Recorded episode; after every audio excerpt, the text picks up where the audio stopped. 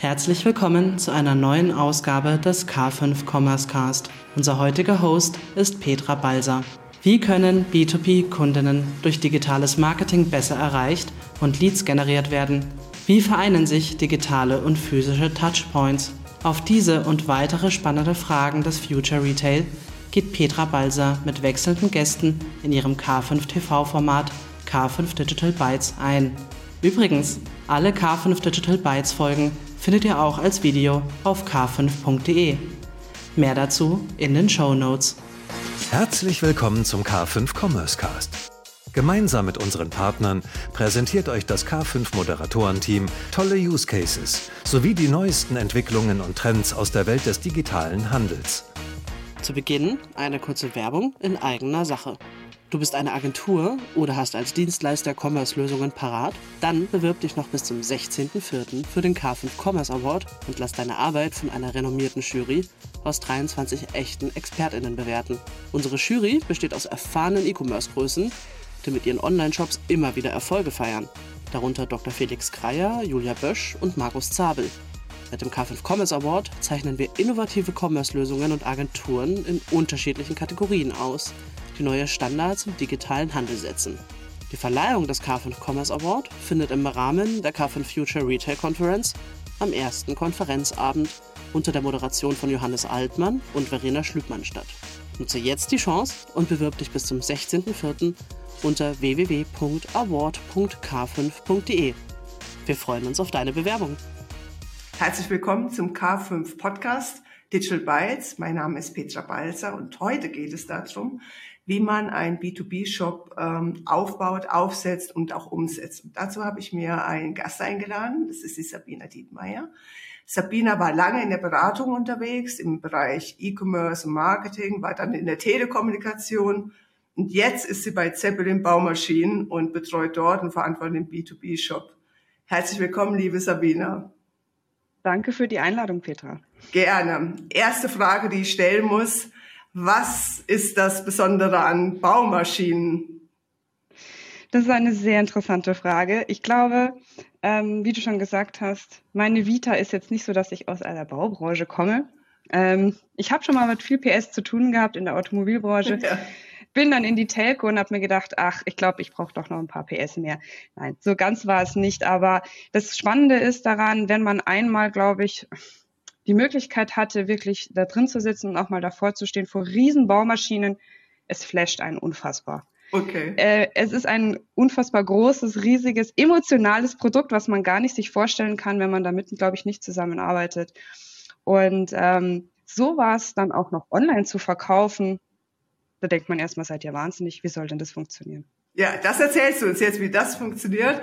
Aber es kommt sehr gut rüber, also sehr authentisch. Ähm, der Flash äh, ist spürbar. Es sind halt Räder, ne? Irgendwie auch. Ähm, wir wollen heute darüber sprechen, in welchen Schritten man solch einen B2B-Shop ähm, ja planen sollte und auch umsetzen sollte. Ähm, da würde ich ähm, dann dich bitten, uns vielleicht auch ein bisschen zu verraten, welche Schritte, wie man vorgehen sollte am Ende, glaube ich, ist es auch immer ganz gut zu erfahren, was hat denn jetzt wie funktioniert und auf was sollte man achten. Aber so mal grundsätzlich, ähm, welche Bausteine braucht man oder sollte man beachten bei so einer Planung für einen B2B-Shop? Ja. Also es ist so, dass wir vielleicht zum Hintergrund auch nochmal ähm, einen Shop seit Anfang des Jahres haben. Das mhm. heißt, wir haben den auch selber noch gar nicht so lange, aber haben uns gesagt, wir sehen gewisses Potenzial für so ein Online-Thema, weil Baumaschinen verkauft man momentan offline über einen Außendienst. Ähm, wie das entstanden ist, folgendermaßen. Das heißt, man schaut sich auch zuerst an, wo hat man gewisses Potenzial für Online-Themen. Das heißt, welche Strategie möchte ich überhaupt verfolgen? Ähm, wo ist denn der Markt? Wo gibt es dafür irgendwie ein Thema, wo man sich dafür positionieren kann? Sei es zum Beispiel als digitaler First Mover, weil dort der mhm. Mitbewerber mhm. noch nicht unterwegs ist und man möchte ein neues Feld erschließen oder mhm. vielleicht in einer gewissen Nische. Und dafür kann Online eben helfen. Das heißt, wir haben uns zuerst mit der strategischen Ausrichtung beschäftigt, mit dem Potenzial für Online überhaupt bei uns in der Branche und im Unternehmen. Und das bildet sozusagen ein bisschen das Dach, wenn mhm. man so möchte. Wie ein Haus. Das heißt, die Strategie war für uns das Dach, was so ein bisschen alles auch zusammenhält. Und ganz unten haben wir uns ein sogenanntes Fundament eigentlich angeguckt. Was wir brauchen wir überhaupt dafür? Welche, welche Abteilungen müssen zusammenarbeiten? Welche Menschen müssen überhaupt zusammenarbeiten? Und müssen die vielleicht auch sogar enabled werden, mhm. damit die online umsetzen können? Das war für uns das Fundament. Und dazwischen gab es ganz viele Türen, quasi wie in einem Haus, die man alle aufmachen muss und auch mal dahinter schauen muss, was steckt denn dahinter, was brauche ich dafür? Welche Kunden will ich überhaupt online ansprechen? Welche sind überhaupt bereit, online was zu kaufen? Welche Produkte muss ich dann online für meine Kunden anbieten? Wie müssen meine Preise sein dafür? Wie muss meine Werbung ausgerichtet sein und welche Features oder welche ersten Elemente möchte ich überhaupt im Online-Shop darstellen? Das heißt, wir haben uns so ein kleines Haus gebaut, bestehend aus, wie ist meine strategische Ausrichtung, welche Leute und ähm, organisatorischen Herausforderungen habe ich und muss ich dafür auch aufsetzen. Und dann entlang haben wir uns angeschaut, welche Zielgruppe brauche ich, Produkte, Preise etc. Das waren so unsere ersten Schritte und Herangehensweise für so einen B2B-Shop überhaupt. Äh, kurze Zwischenfrage. Es klingt ja sehr strukturiert. Ja. Selten, selten ist es ja so strukturiert. Ja. Also ähm, kenne ich zumindest äh, von wenigen Unternehmen, die so strukturiert vorgehen. Vor allen Dingen diese Menschen mitnehmen, weil da gibt es ja auch viele Ängste etc. Habt ihr die ähm, Vertriebler, ähm, die, die damit äh, beschäftigt sind, beziehungsweise auch davon betroffen sind oder ähm, auch entsprechend vorher schon abholen können? Ja, also es ist natürlich wichtig ähm, zu überlegen, wie holt man den bestehenden Vertrieb ab, weil man einen zusätzlichen Vertriebskanal aufbaut. Mhm. Ganz essentiell, was wir immer wieder gelernt haben, wir haben natürlich auch vielleicht mal da Fehler gemacht, mal gescheitert, sind angeeckt, Frustration ist entstanden, aber ganz wichtig ist immer so schnell wie möglich die Leute auch auf die Reise mitzunehmen und ganz transparent Sachen auch zu kommunizieren. Mhm. Und dafür ist es aber auch erstmal wichtig für sich selber zu wissen, wie möchte man seinen Online-Kanal aufbauen, zu bestehen mhm. zu seinem Kanal, den man gerade hat als Vertriebskanal. Diese Aufgabe muss man sich erstmal selber ganz klar werden, welchen Ziel man verfolgt. Dann kann man diese Message auch an die Kollegen im Außendienst auch ganz klar kommunizieren. Okay. Und wir brauchen letztendlich auch unsere Kollegen im Außendienst. Die sind so wertvoll und essentiell auch für das Thema Online, weil das miteinander verschmelzen muss mhm. aus unserer Sicht. Wir haben das über unterschiedliche Formate gemacht. Ähm, über Kick-Off-Formate natürlich erstmal Sachen erklärt, aber wir arbeiten auch so zusammen, dass wir uns Feedback einholen von den Kollegen für den Shop und dieses Feedback auch wieder zurückspielen an die Kollegen und die mhm. eigentlich aktiv an dieser Entwicklung mit teilhaben lassen. Mhm. Ähm, und das muss man immer wieder wieder machen. Also man kann nicht sagen, ich mache jetzt einmal einen Kickoff und erkläre, wo die Reise hingeht ja. und dann mache ich es und am Jahresende mache ich vielleicht mal, hier sind die Ergebnisse so wird es nicht funktionieren. Ja. Also das Thema Change Management, wenn man das so aus der aus dem Business Buzzword dafür verwenden möchte, ist doch essentieller, als man ähm, vor allem vielleicht auch gedacht hatte. Deswegen ja. sind wir auch, äh, wenn wir zusammen auf Messen unterwegs sind, ist der Shop auch da und nicht nur unser Außendienst. Das heißt, mhm. wir treten gemeinschaftlich auf ähm, und äh, sagen eigentlich letztendlich dem Kunden, du darfst kaufen, wo du willst. Wir sind online und offline für dich da. Und, du, und es geht letztendlich einfach nur miteinander einher. Aber das ist jetzt vielleicht auch eine sehr softe Geschichte, wenn man das so betrachtet. Man muss natürlich auch sagen, ähm, die Transparenz und die Kommunikation ist wichtig. Das Buy-in ist wichtig. Aber es ist natürlich auch wichtig, dass ein Außendienstler das Gefühl hat, ihm wird nichts weggenommen. Und das macht man vielleicht auch am Anfang auch mal so, dass man natürlich die, die Außendienstler daran partizipieren lässt und auch monetär. Ja, ist ein guter Punkt. Ich meine, ähm, es heißt ja immer, Transforma es ist ja ein Transformationsprozess, äh, der angestoßen wird. Und ich glaube, 70 Prozent ähm, dieser Projekte oder dieser Transformation funktionieren in Unternehmen nicht genau aus dem Grund, weil nicht kommuniziert wird. Aber das ist schon mal super. Also wir hatten jetzt Strategie festlegen. Wir hatten die Zielgruppe. Ja. Wer soll eigentlich angesprochen werden über diesen neuen Weg? Und ähm, welche Produkte? Also ich meine, ähm, wie viele Produkte habt ihr in eurem Shop und in welchem Preislevel liegen die, falls man das sagen darf? Ja, also ähm, wir haben uns jetzt erstmal darauf fokussiert, also wir haben probiert zu sagen, welche Produkte nehmen wir überhaupt rein. Also mhm. brauchen wir erstmal, welche Kunden haben wir? Welche Kunden wollen wir fokussieren? Es gibt natürlich jeder Kunde tickt irgendwie anders, aber man muss für sich so einen gemeinsamen Konsens finden, um einen Rahmen zu haben, um zu entscheiden, welche Produkte man reinnimmt. Klar kann man erstmal sagen, man nimmt alle mit rein, aber das ist ein Aufwand, das ist nicht Copy-Paste. Mhm. Dafür braucht man viele Systeme. Deswegen ganz wichtig, fokussieren auf die Gruppe und dann sagen, welche Produkte nehmen wir mit rein und am besten natürlich aus unterschiedlichen Produktkategorien auch Sachen mit reinzunehmen. Nicht nur eine Produktkategorie würde ich empfehlen, weil man dann einfach mhm. viel mehr vertesten kann, was auch ankommt. Und ähm, das Thema Preise ist ein ganz heißes Thema, vor allem im B2B, mhm. weil jetzt zeigen wir Preise in einem Online-Shop, da würde man als normaler, sag ich mal, Endkonsument sagen, ja, was habt ihr denn? Wenn ich mir ein Sofa kaufe, sehe ich ja auch Preise auf unterschiedlichen Portalen. Nicht im B2B-Umfeld. Preise, Preistransparenz zu zeigen, ist ein, ein starker Schritt. Mhm. Weil man sich natürlich in die Karten schauen lässt, ein bisschen, ja. wenn man so möchte. Ähm, da ist es halt auch, auch wichtig zu, zu schauen, ähm, im Zusammenarbeit mit dem Außendienst, welche Preisstrategie wollen wir denn für das Thema Online fahren? Mhm. Ja? Und ähm, wir haben ganz klar für uns eine gewisse Preisstrategie festgelegt, ähm, die uns auch Spielraum lässt, gewisse Online-Elemente auszuspielen. Aktionen beispielsweise. Mhm. Ja, also wir alle kommen aus der Welt und kaufen selber privat ein und kennen Aktionen wie, was jetzt vorletzt, zuletzt war, ähm, eine Black Week oder ein Cyber Monday. Ja? Hattet ihr denn auch? Ja, mit solchen Elementen okay. arbeiten wir auch und mhm. ähm, vertesten auch solche Elemente, ob die bei uns auch funktionieren. Mhm.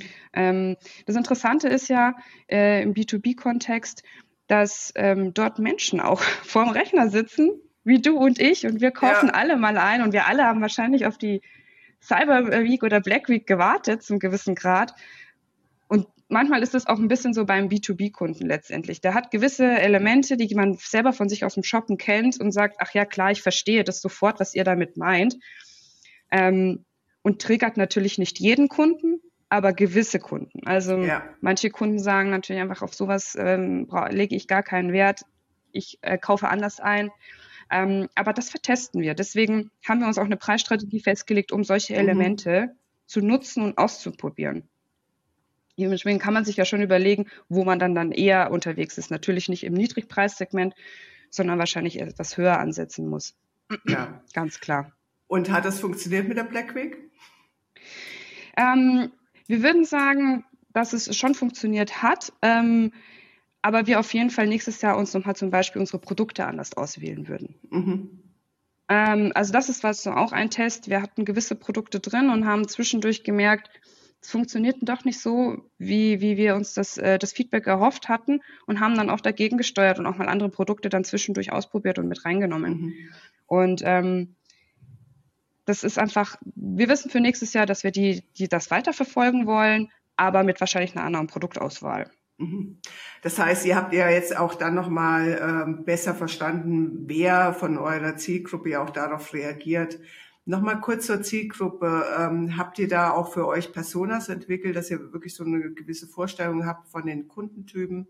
Ja, das mit den Personas ähm, ist natürlich immer so eine Sache. Mhm. Die helfen unfassbar gut, mhm. die sind aber aufwendig in der Entwicklung.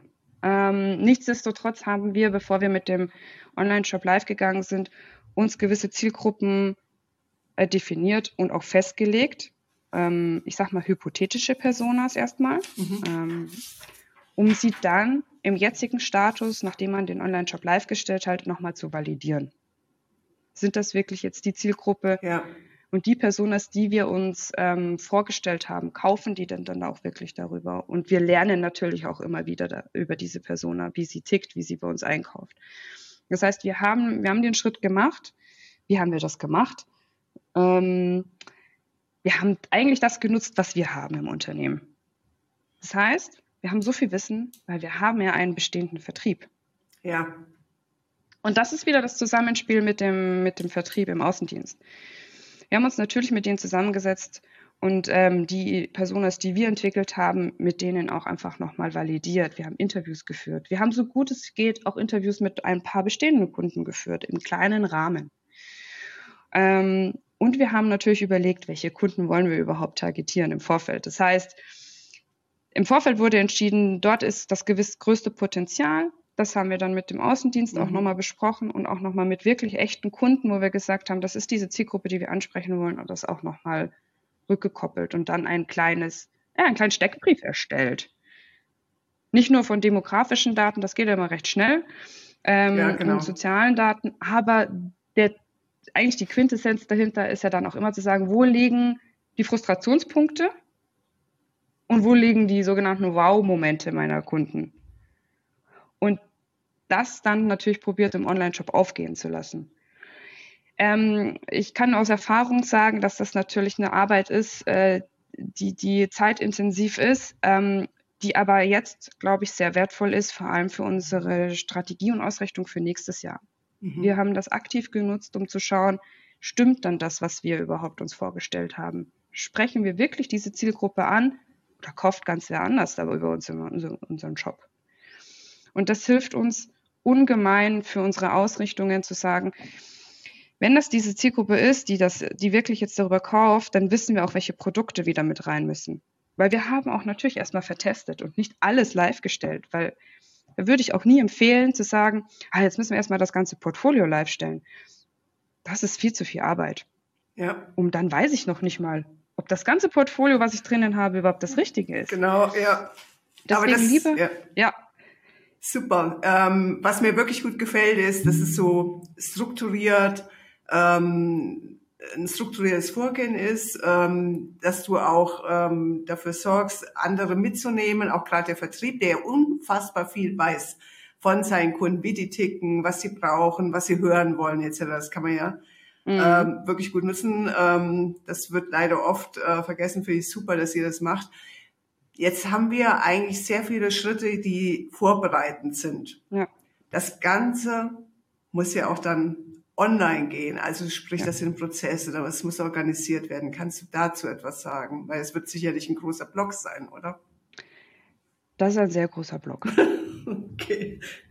Aber ich will da, ich, ähm, ich glaube, das Wichtige ist, dass man ähm, einen Rahmen finden muss, um schnell zu sein. Mhm ich glaube, man hält sich auch manchmal ähm, viel damit auf, dass man sagt, das muss alles komplett durchdacht sein, ähm, das muss ähm, eine gewisse Struktur auch haben. Wichtig ist, findet einen kleinen Rahmen, mhm. der aber für euch ein Gefühl gibt, dass ihr schnell arbeiten könnt. Ähm, und mit schnell meine ich, dass ihr auch Sachen schnell live stellen könnt und mit mhm. auf die mhm. Straße bringt. Das heißt, wir arbeiten, wie es im Online-Kontext so ist, crossfunktional zusammen. Mhm. Natürlich muss man schauen, gibt das überhaupt die aktuelle Organisation, Organisationsstruktur her? Wenn nicht, muss man sich einen kleinen Rahmen schaffen, am besten Falle, um das irgendwie mhm. herzustellen. Wir arbeiten, also das heißt aber nicht, dass jeder in einer Abteilung sitzen muss, um Gottes Willen. Also wir arbeiten ähm, so, dass wir natürlich Entwickler haben, die ein, also wir haben ein agiles Scrum-Team gebildet, das muss man vielleicht auch nochmal sagen. Ein agiles Scrum-Team besteht aus Entwicklern, aus dem Designer, aber auch aus mhm. einem klassischen Product Owner und einem Scrum Master. Und das ist wirklich ein kleines, in sich geschlossenes Team. Und wir arbeiten dann noch natürlich mit Kollegen zusammen wie dem Marketing, mit dem Produktmanagement, mit der IT, mit Legal. Ähm, aber wir haben immer uns dedizierte Ansprechpartner in den jeweiligen Abteilungen äh, mit ins Boot geholt. Das heißt, mhm. Die wissen natürlich genau, was wir auch für Online-Themen brauchen. Und wir arbeiten dann immer so für neue Themen, machen wir kleine Kick-Offs in, in genau in diesem Team zusammen. Und ähm, damit jeder das gleiche Verständnis hat von den Aufgaben. Und dann laufen wir alle unterschiedlich los.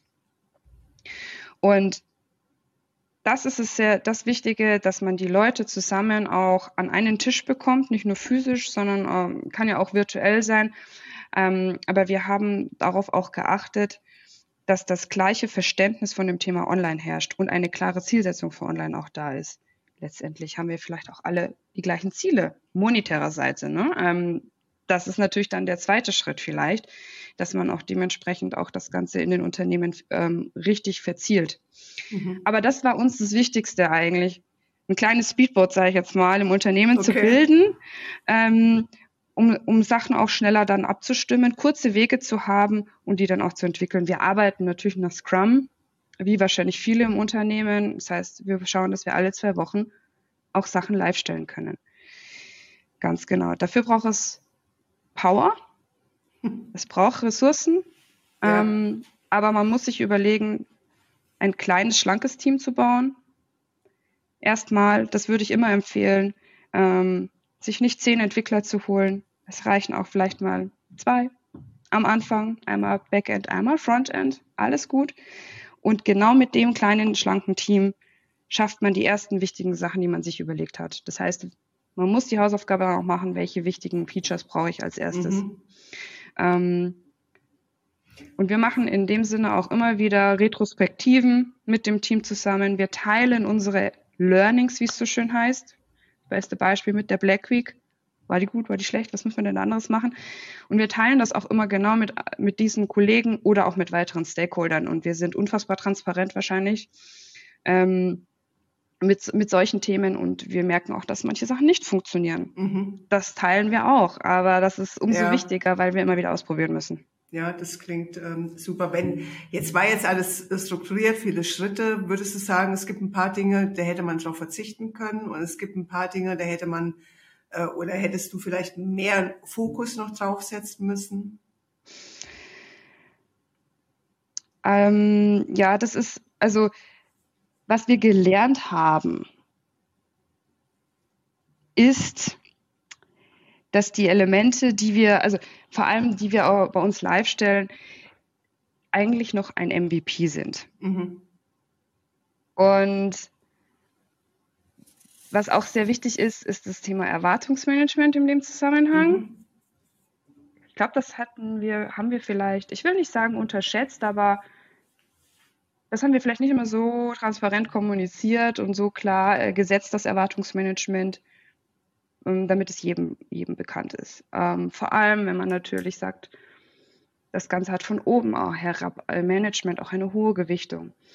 Und wir müssen da eigentlich Hausaufgabe äh, machen und das auch immer wieder denen erzählen, wo wir gerade stehen und ich sag mal nichts verschönigen.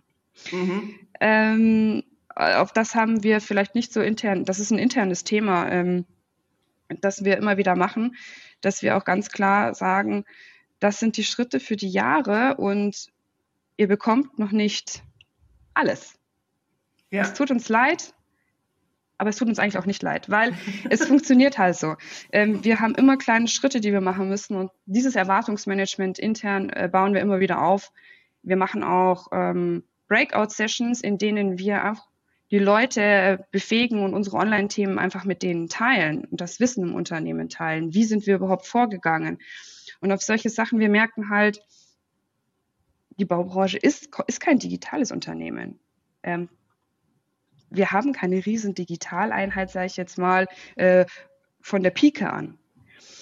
Und dieses Wissen müssen wir auch intern miteinander teilen, das auch vielleicht kleine Academies machen, kleine Sessions machen, in denen wir das, das ähm, E-Commerce-Wissen auch mit den Leuten ähm, dementsprechend verteilen mhm. und damit die auch, ähm, damit wir alle voneinander lernen. Das, glaube ich, äh, ist sehr essentiell, weil wir wir auch viele, vielleicht hier in dem Podcast oder auch in dem K5 TV Leute hören, ist für die total normal, ähm, was SEO ist, SEO-Rankings, was technisches SEO ist, ähm, was eine Conversion Rate ist, was eine Bouncing Rate ist. Aber das ist nicht für alle Kollegen äh, selbstverständlich über die Sachen, über die wir reden. Ja, das ist richtig. Es ist halt internes ja. Change Management und Knowledge Management, was man ja. da eigentlich dafür aufbauen muss. Absolut. Ähm, noch einmal jetzt zum Shop. Ähm, ja. Womit messt ihr denn ähm, den Erfolg des Shops? Ja. Umsatz, Conversions. Du kannst es dir denken. Ja, natürlich haben wir ganz harte KPIs auch. Mhm. Okay. Weil wir ein Vertriebskanal sind. Wir haben natürlich Umsatz, Umsatzziele. Wir möchten unseren Umsatz steigern. Ähm, wir möchten Neukunden beispielsweise auch gewinnen. Aber für unseren Job haben wir natürlich auch ähm, KPIs, die die Kundenzufriedenheit betreffen. Mhm. Ja, ähm, die wir über gewisse Sachen messen möchten, wie beispielsweise einem NPS. Ja. Oder auch andere, äh, andere Maßnahmen. Wir haben natürlich aber auch Online-KPIs, ähm, wie ein SEO-Ranking zum Beispiel. Mhm. Wo stehen wir im SEO-Ranking? Wie ist unsere Visibility? Ähm, die sind uns da auch total wichtig. Aber ich glaube, ähm, wichtig ist, dass die Ziele die man im Online-Shop hat und dass manche Ziele davon auch in anderen Abteilungen mit verankert werden müssen, mhm. weil es ein Gemeinschaftsprojekt ist. Cool. Es, es steht und fällt nicht nur mit den Entwicklern, sage ich jetzt mal, weil man denkt immer, man braucht nur die Entwickler dafür. Es steht und fällt auch mit allen anderen Abteilungen, ja. ähm, die einfach dazu beitragen müssen, dass es eine, eine gesamtheitliche Journey ist. Erstmal vielen Dank. Ähm, was sind denn so deine Key Takeaways ähm, in diesem Projekt? Was ähm, sagst du ist besonders wichtig? Gute Frage. Gute Frage. Ähm, was besonders wichtig ist, ist, dass das Thema Online, E-Commerce, wenn man den Schritt gehen möchte und man ihn noch nicht weil man ihn noch nicht gegangen ist, dass das auch von ganz oben mitgetragen wird, mhm. vom Management mitgetragen wird und äh, mit verabschiedet wird und auch ein Fokus vom Management drauf liegt. Das mhm. heißt, man sollte dann für sich so eine, eine kleine digitale Roadmap auch entwickeln. Und wenn das vom Management getragen wird, ist schon sehr viel mitgetan. Ähm, und äh, das ebnet eigentlich den Weg für alle weiteren Sachen. Das, das ist so das erste Key Takeaway, sage ich jetzt mal, was man braucht. Ähm, sonst kann man so viel machen auf operative Ebene, das vielleicht dann verpufft. Ja.